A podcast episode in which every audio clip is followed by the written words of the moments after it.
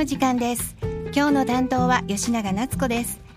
毎月第1月曜日は多摩小平保健所の方をお迎えしてお話を伺っています。えー、朝起きてねさあやるぞって時のタバコの一服どうですか？仕事が終わってほっとした時の一服って美味しいですか？でもタバコの持つ健康への影響を考えたことはありますか？今日は多摩小平保健所、えー、保健対策課の医師でもある村上邦子さんをお迎えしてタバコ対策についてお話を伺います。村上さんよろしくお願いします。はいどうぞよろしくお願いします。はい、えー、さて今日はタバコのお話なんですけれども、はい、村上さんはタバコは吸われますか？あ私は吸わないんです、はい、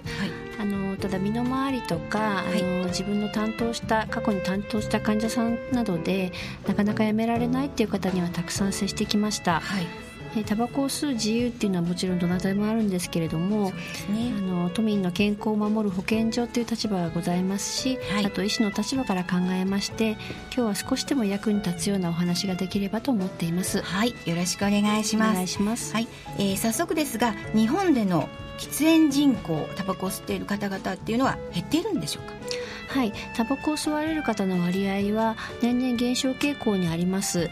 2012年に厚生労働省が行った調査では、はい、日本人全体では喫煙率は20.7%でした、はい、で男性が34%女性が 9%, 9です、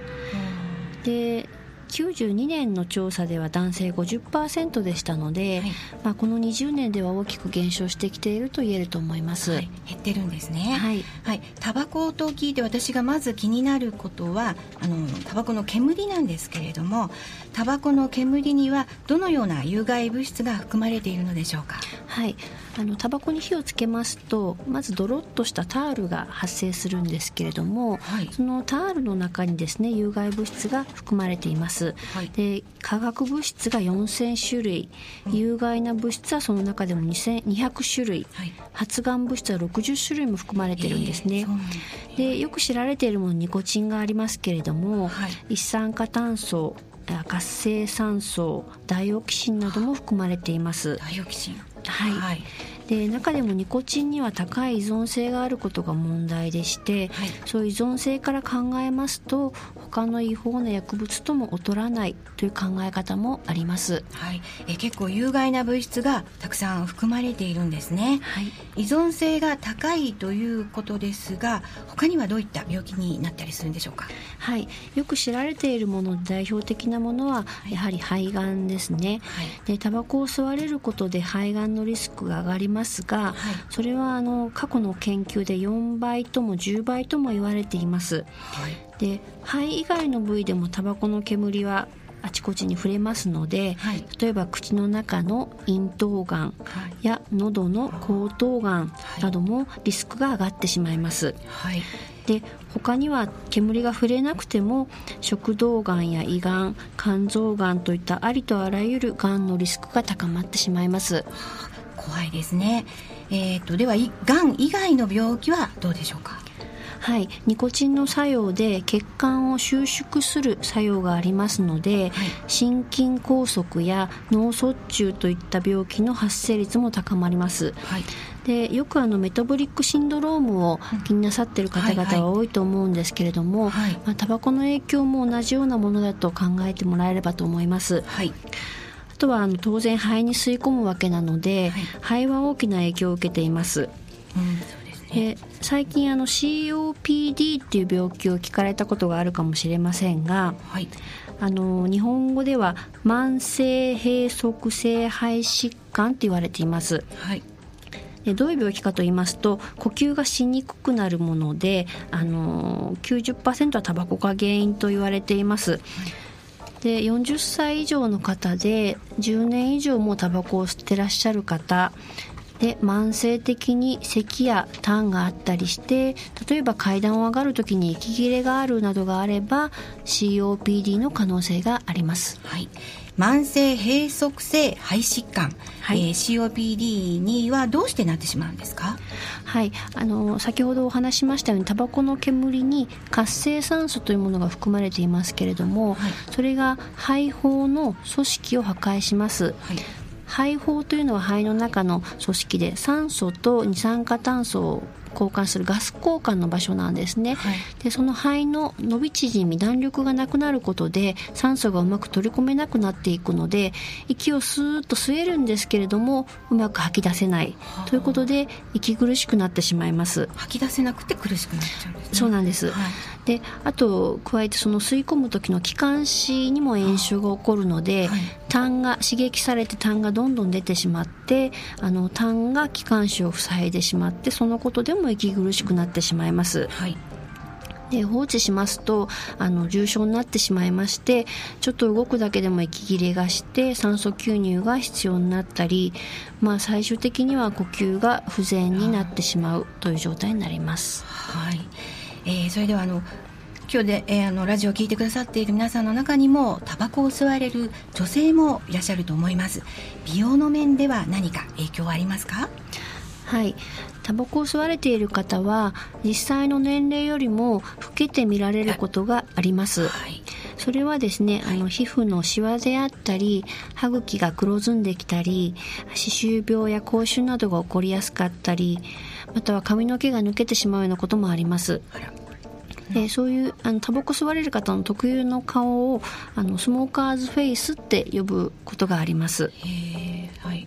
でどうしてそうなってしまうかって言いますと、はい。またあの活性酸素なんですけれどもあのビタミン C を消費してしまうのでビタミン C が足りなくなることでコラーゲンがうまく作られなくなるんですね、はい、それで皮膚の毛張りがなくなってしまってシワが増えてしまいます。大変。大変なんですであのニコチンによってあの血流が悪くなってしまうので、はい、お肌の栄養が十分いかなくて新陳代謝が落ちてしまうと、はい。で、まあ、美肌には大敵であると言えるかと思います、ね、女性にとってはかなり気がかりなことですね。そうです、はい、では他に女性に特有の影響などはありますか？はいえー、タバコを吸われることであの卵巣の働きが悪くなってしまって、はい、女性ホルモンの分泌が低下するということが知られています、はい。でその影響でですね更年期が早く来てしまったり、生理が不順になってしまうこともあります、はい、でたとえ生理が毎月来られていてもうまく排卵ができなかったりしてそのことで不妊の原因になってしまうこともあるんです。はい。タバコが不妊の原因になるんですね。はいそうなんです、あの妊娠中はタバコは吸ってはいけないんですよね。そうですね。その点も重要なんです、はい。でお腹に赤ちゃんがいらっしゃる時にお母さんが喫煙をされていますと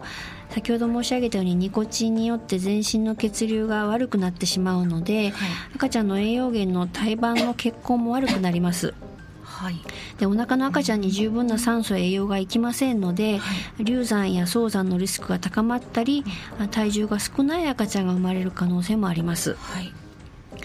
とは授乳されてるお母さんが喫煙もされていると、まあ、母乳を介して赤ちゃんに有害な物質を飲ませることになってしまいます。はい、そうですね。はい。あの妊娠を望まれている方や妊娠されている方小さいお子様のおられるご家庭の方はできるだけ早く禁煙を考えていただけたらなと思いますはいそうですね子どもの命を守るためには大切なことですね、はい、えっ、ー、と最近受動喫煙という言葉がよく聞かれます。受動喫煙について教えていただけますか？はい。世界保健機構 WHO ですけれども、はい、による統計ですと、えー、昨年1年間に世界中で600万人がタバコの原因で亡くなったとされておりますけれども、はい、実はその10分の1の60万人は受動喫煙の影響で亡くなったと、あの算出されています。はいで受動喫煙っていうのは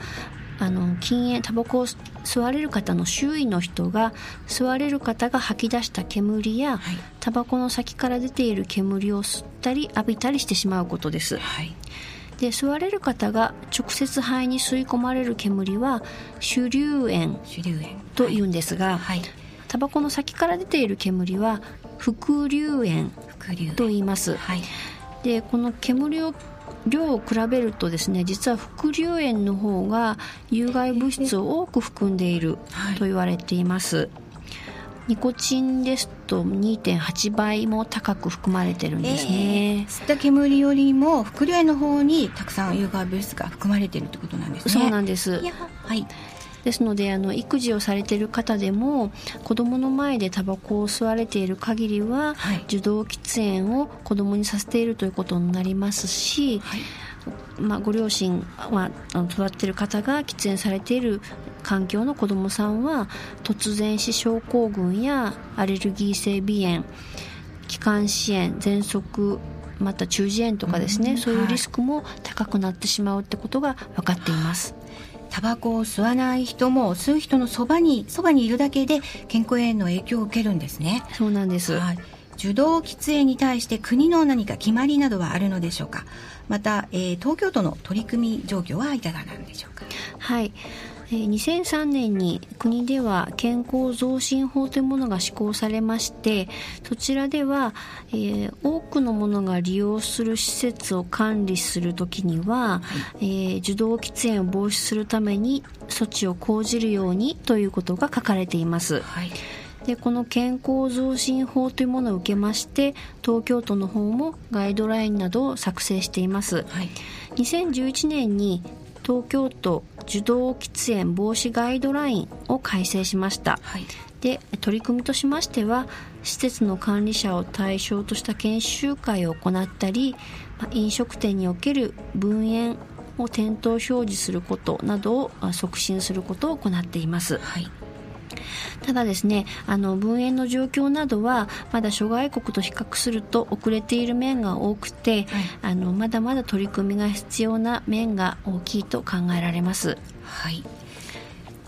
はい、受動喫煙の防止っていうのは世界的な潮流ですので、はい、都民の皆様の関心も高いと思います。ね、はい、はい、引き続き取り取り組んでいく必要があると考えています。はい、えー、一歩ずつ進めていくことが大切なんですね。そうですね。はい。ではここで音楽です。今日、えー、村上さんが選んでくださったのは牧原紀之の「ハングリースパイダー」はい。ね。はい。それではお願いします。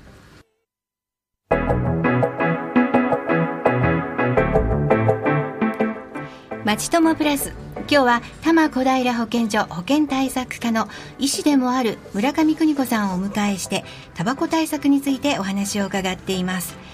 前半のお話を伺ってやっぱりタバコは健康に良くないなやめようかなと思われた方もいらっしゃるんではないでしょうか。ここからは実際にタバコをやめたいと思われる方により役立つ情報を伺いたいと思います。村上さんよろしくお願いします。はいよろしくお願いします、はい、禁煙をすればどのような良い効果が現れるんでしょうか。はい。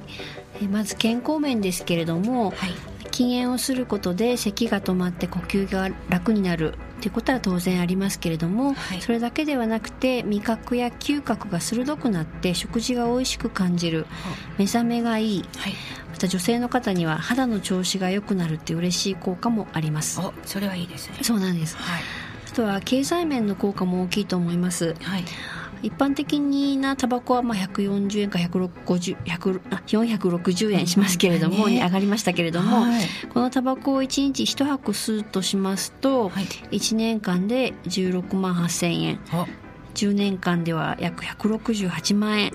かかるという試算になるんですね、はい、で実際にはそのタバコの価格だけではなくてタバコによる病気になった場合には当然医療費がかかりますし、はい、あと長期療養になりますと給食による経済的な負担も出てきます、はい、でそういうことが軽減されるのは禁煙によるとてもいい効果だと思っています。そうですね。いや私はあのタバコを吸わないので知らなかったんですけどタバコって1箱460円するんですね、そうなんです。あら高いんですね。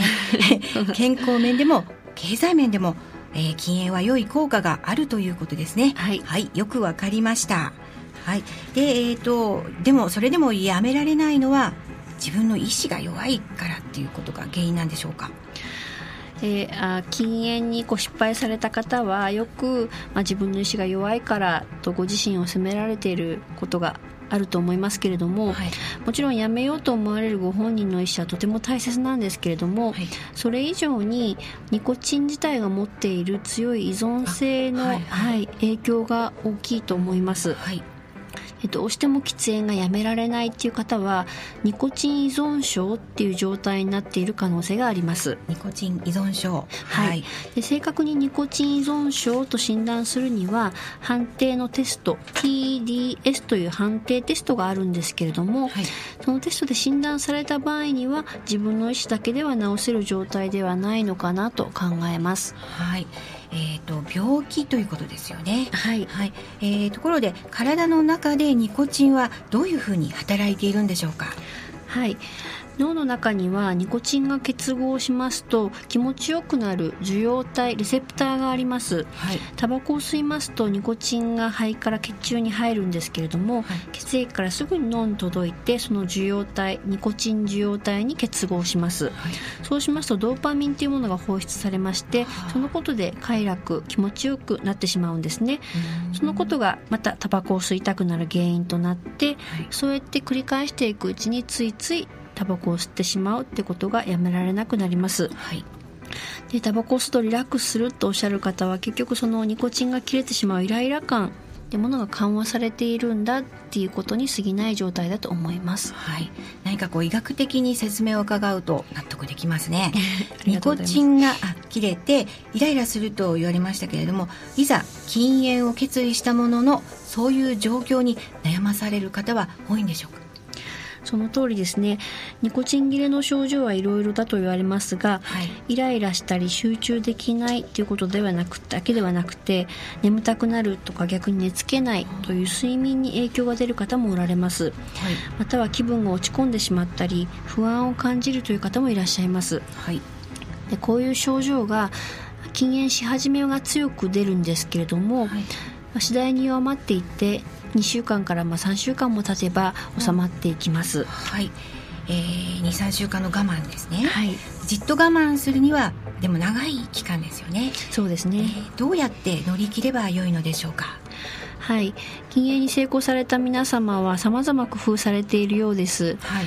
まずは自分がどうして禁煙したいのかっていう理由を常にはっきりと心に留めておくことです、はい、その理由は様々でよくて自分の健康のためなのか、はい、まあ、家族を守るためなのかまたはお金を浮かせたいのか、はい、いろいろあると思うんですけども、はい、我慢ができなくなった時には思い出すことで効果があると思います。なんか最近あのテレビコマーシャルでもよくねいろいろそうですね。はいはい、あとはですねあのタバコと結びついている自分の行動パターンを少し変えるということも有効のようです。行動パターンを変える。はい、はい、例えばあの最初におっしゃったようにタバコ朝食の後に一服するのが習慣って方いらっしゃると思うんですが、そね、その方はその時間的な余裕がないように、まあ、朝ごはんの後すぐ出かけてしまうとかまたはタバコの煙が常にあるような、えパチンコ屋だったり、えー、居酒屋などそういう場所にはしばらく近づかないなどの工夫も効果があります。うん、そうですねはいでどうしても吸いたいってなった時にはタバコの代わりに、まあ、氷を舐めたり糖分の少なめのガムなどを噛んで気持ちを収めることもありますし、はい、水をガブガブと大量に飲むことも効果的です。はいで成功のためにはですね何よりも禁煙の治療をきちんと受けていただきたいと思います。治療ですね。はい、はい、ではその治療について教えてください、はい。えー、どこでどのような治療が受けられるんでしょうか？はい。今は禁煙外来といいまして禁煙のための治療を専門的に提供している医療機関がありますし、はい、または薬や薬局などで禁煙のサポートが受けられるところもあります、はい治療の内容ですけれども、はい、ニコチンをタバコ以外のもので補給して少しずつ減らしていくやり方が一つあります、はい、でそれには、まあ、よく知られているニコチンガムとかニコチンパッチとか、はい、そういうものが広く使われています、ニコチンガムは薬局薬店で購入できますし、えー、ニコチンパッチはあの医師の処方が必要なものと薬局で購入できるものがあります、はい一方で最近主流なのは内服薬でニコチンを含んでいないんですけれどもイライラなどの症状が軽くなってタバコを美味しいと思わなくなるような薬が出てきています、はい、こちらは医師の処方が必要になりますので詳しくは医療機関で尋ねてください、はい。えー、一般的にどれくらいの期間治療するんでしょうか？あとあの一番気がかりですよね。費用はどれくらいかかりますか？はい健康保険などを使った禁煙治療のプログラムでは12週間にわたって全部で5回の診察を受けるのが一般的です、はい、で健康保険を使うためには条件が4つありまして、はい、その条件は先ほどお話ししたあのニコチン依存症の判定テストで5点以上があること、はい、あと1日に吸ってる本数とその吸っている年数を掛け合わせたものが200以上であること、はい。はい1ヶ月以内に禁煙を始めるぞと思っているということ、はい、あと禁煙治療を受けることに文書で同意ができることなどです、はい、ただ過去に健康保険などで一旦あの禁煙治療を受けたことがある方は前回の初回の診察から1年が過ぎないうちは保険が適用にならないのと、はい、あと入院されている方も適用外というそういう条件がありますので、はい、まあ、そのような詳しいことは事前に各医療機関にお尋ねください。はい。あとあの費用の質問がございましたけども、はい、こちらはあの健康保険を適用されたとして自己負担額3割と考えますとまあ、種類にもよりますけれども大体12週間で2万円弱です、はい。はい、でタバコをよく売れてる銘柄を1日1箱吸っていると、まあ、12週間で大体3万9000円ぐらいしますので、はい。保険診療で禁煙治療を受けてる方があのタバコを吸ってる代金よりも安いという計算には一応なります、ね、思ったより高くないんですね、はい、安心しました、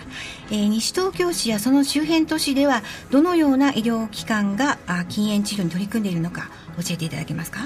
はい、えー、西東京市や近隣の近くの市で、えー、禁煙治療に取り組んでいる医療機関の情報につきましては多摩小平保健所まで直接お問い合わせください。多摩小平保健所ですね。はい、はい、よくわかりました、はい、一人でも多くの方がタバコのない生活を送れるようになると良いなと思います、えー、村上さん今日はどうもありがとうございました。ありがとうございました。はいえまちともプラス今日は多摩小平保健所保健対策課の医師でもある村上邦子さんをお迎えしてタバコ対策についてお話を伺いました、えー、来月の第1月曜日のまちともプラスは多摩小平保健所の方をお迎えして児童虐待防止月間についてお話を伺う予定です。小平児童相談所からお見えになってくださって、えー、児童虐待防止月間についてお話を伺うということですね。えー、それでは、10月ですね。10月は6日でしたっけね。6日ですね。はい。お楽しみに。それでは最後に桑田佳祐の明日へのマーチを聞きながらお別れです。吉永夏子でした。